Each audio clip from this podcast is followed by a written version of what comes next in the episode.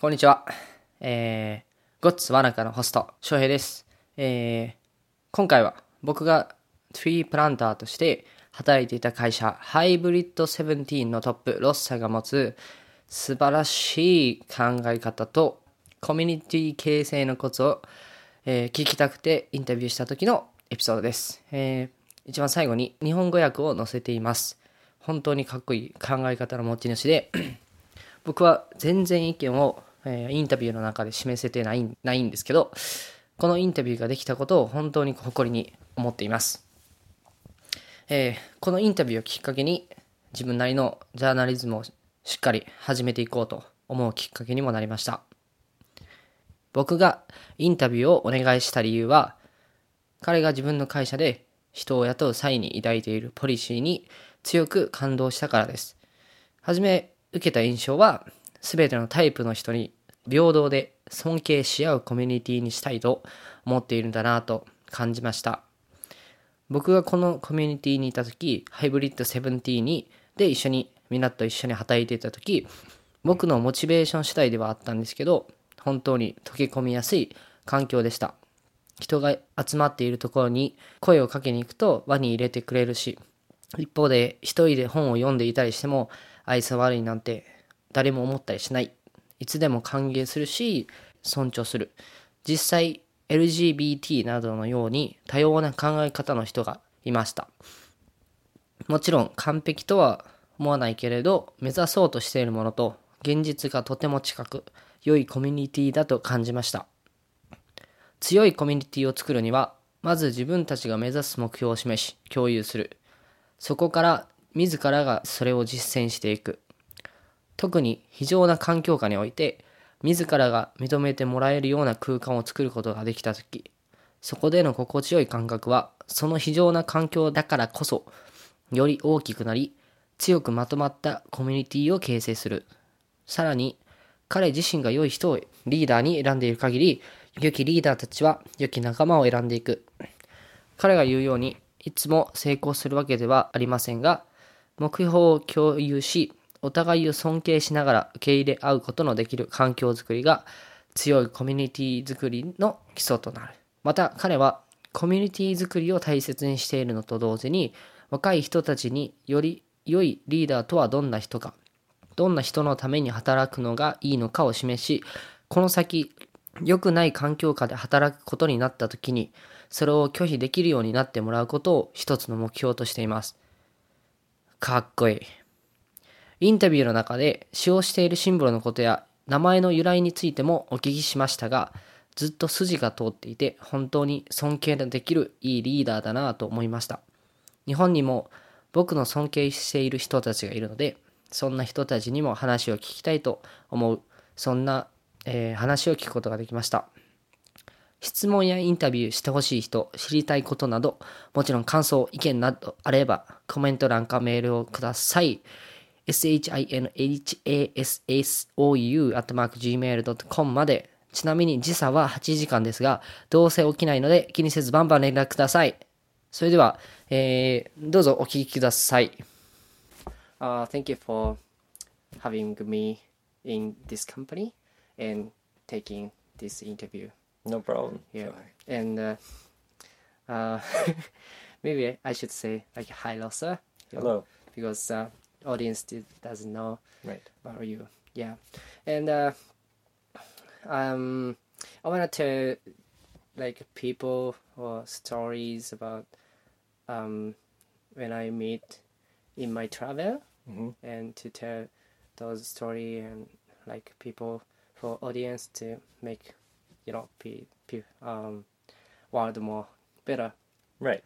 yeah and uh like mostly because um i wanna have interview Mhm. for you like because i i'm impressed by your policy you have uh, for this company like Yeah. hybrid 17 Right. Thanks. yeah Shai. and uh, i love people and company the like the style and like you know the time being here and yeah Well, so- that's part of what we are trying to do every year Mm. is to create a very strong community that we Mm. can that we can all enjoy at the same time as working very hard. Yeah, yeah. Like working together makes us um, more like you know affectionate like each Mm-hmm. other. And also having a common goal um, kind of brings people together, but also uh, making sure that we respect everyone Mm. from the person who's just starting the same way that you would respect the five year veteran. And um, that way, everyone can work together instead of just having a very strict hierarchy and having people who are less respected than others. This way, everyone kind of works together, and that makes everyone happier, but it also Mm. makes us more productive and more. Yeah. Um, it'll also make people want to come back because this is seasonal work, and seasonal work is very different from a job that happens every day. Yeah. So you Yeah. need people to come back every year so that you Mm. maintain that kind of.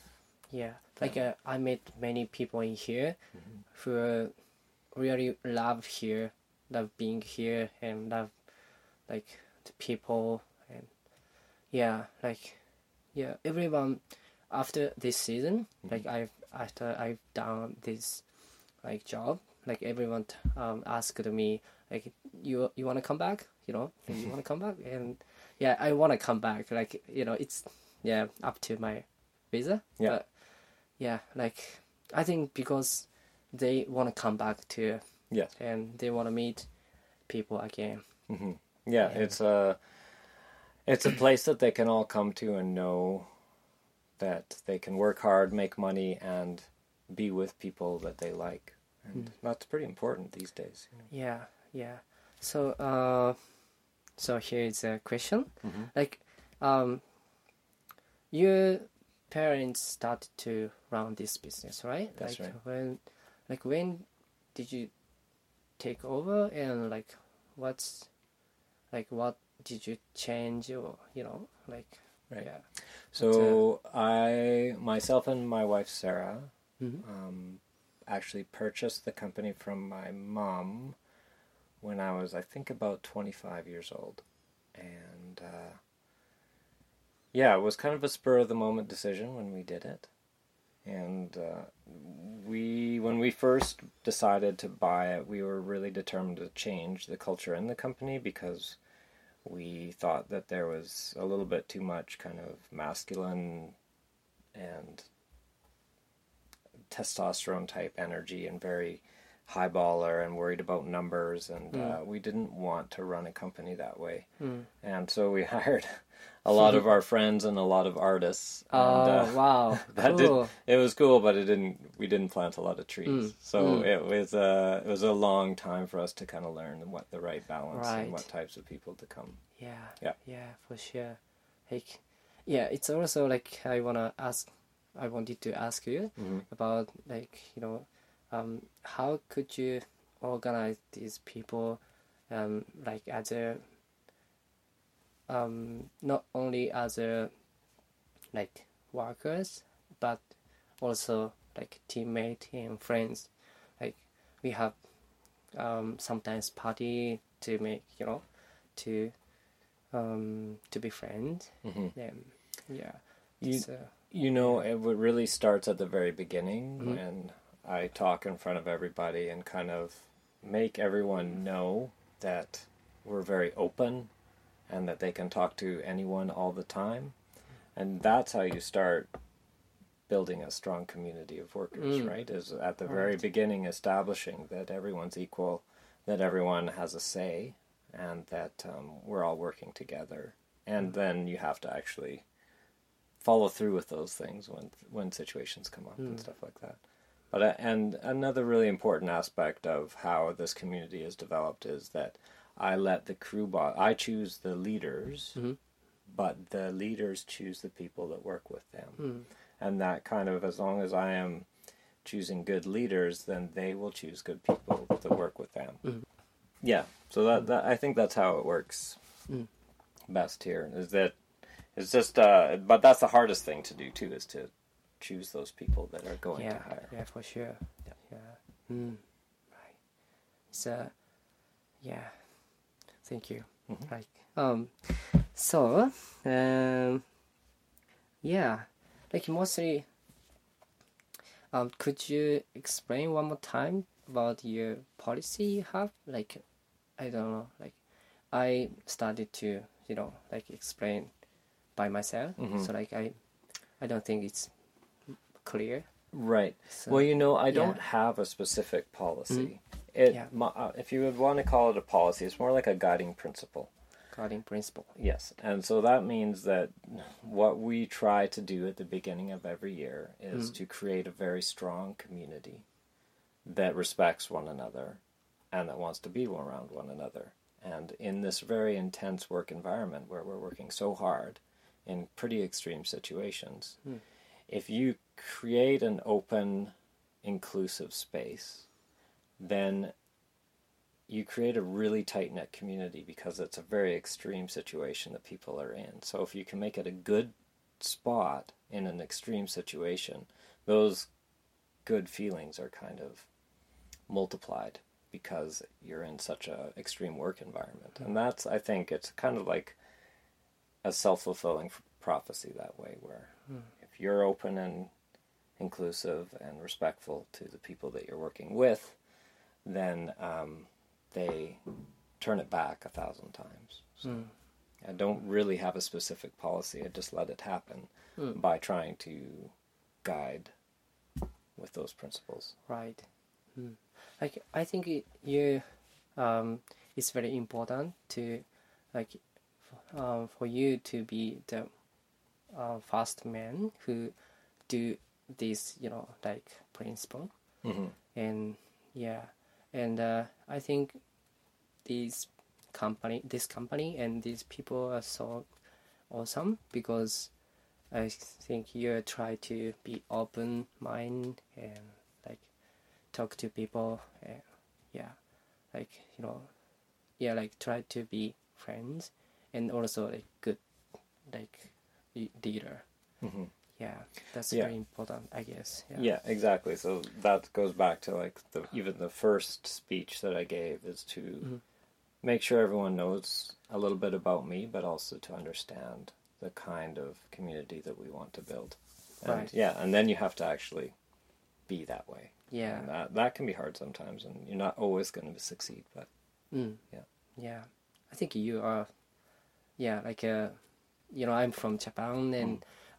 I sometimes feel lonely because I don't understand like, you know, like um sometimes you know Mhm. the people conversation but Right. like yeah, but in here like you know, when I feel lonely or like like confused, I'm confused, like people try to understand me and talk to me and you're one of them. Yeah, I Mm. mean, like you're the best man. Mhm. Like yeah, um, I hope more like leaders, more leaders, um, try to be like even or fair to the people who Yeah. work with them. hmm Mm. I think uh, one of the one of the things that I want because I get a lot of very young people that come and work for me. So one of my goals Mhm. is to show the people that come through this company what a good person to work for is, so that when they go to other places, because everyone always moves on from tree planting, it's a it's a workforce that doesn't stay with you the, their entire lives, right? It's usually for a phase of their lives before they go on to do other things. Mm. But I want them to know what a good boss is like, and I Mm. want them to be able to refuse to work somewhere if uh, Yeah. if it's not good, and to understand the difference between good work Yeah. and bad work. That's wonderful. Thank you. Um, just one more question. Yep. And uh, it's uh, more like casual. Mm-hmm. Like I'm just uh, one, wondering where these like hybrid and 17 Mhm. comes from, and also like a bird you The- put this as a signal. hmm Mm. Um, so our the hybrid 17 comes from when we first started. We did a lot of different works, Mm. and we also planted a lot of this uh, spruce tree called hybrid white spruce. So we thought we were kind of like a company that did a lot of things differently, but achieving similar goals to other companies. So we thought we were kind of like a hybrid. And then mm. for me, I like prime numbers, mm-hmm. and uh, 17 is one of my favorite numbers, and Cool. I, I just wanted to have that in there. There's Yeah. No particular reason other mm. than my That's personal quirks. Yeah. And then the raven bird thing that's our symbol Hmm. is actually um, one of my favorite pieces of art that came from our um, employees when once uh, we had a season where a whole bunch of people got injured because they were planting in uh, uh, Oh. snow. yeah. And so at that same time, our client said that I had to make these placards for the front of our vehicles so that everyone could tell who we were on the road. And uh, so everyone got together and everyone designed a bird because I believe birds are good luck. And uh, and I especially like ravens. So everyone drew a different raven, and then one of our workers, Tyrone, this was many years ago, he uh, assembled all of those birds into one. So the head is someone's interpretation, Wow, and each yeah. wing is someone's interpretation, and the tail feathers is someone else's. So it's a combination. It's a real, it's a true collaborative effort that everyone brought something to the table with. And, Wow. And so I really like that symbol for our company Yeah. because it kind of brings together all the things that I like about yeah. the way that we work. Mm. Yeah. I think more tree planters should know about that. And it's hybrid, right? Mm, Yeah. Yeah. Yeah. Cool. Um, okay, th- one more question. Mhm, Sorry, sure. it was No, second. okay. But like, um, what is tree plant planting for you? Like, What is it for me? yeah. Uh, it is a huge part of my life. It's who I am.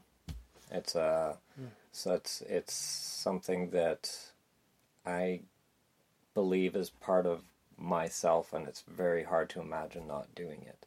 Mm. Um, I always need to return to the bush. Um, living in the city is not natural for me because I grew up in the country. oh yeah. Um, so it's part of my life to be able to come back out here and be outside and Yeah. do physical work. Mm. Um, but more than anything, tree planting is a lifestyle that I am not able to give up yet, despite the fact that it's it's hard because I'm away from my family quite a Mm. bit, and Yeah. it's really hard work. It can be really stressful sometimes, but yeah. Yeah. right now it's still worth it. Mm. Okay. Thank you so much. You're welcome. Thank you for your time. and- absolutely. Yeah. Yeah, I'm really Um, glad that uh, this finally happened. Yeah. I was asking around you and Yeah, yeah. And then sometimes you know I feel nervous. Yeah. of course. Uh, yeah. that's I'm natural. so glad. That was Thank you very so good. much. No problem. Thank you. Yeah.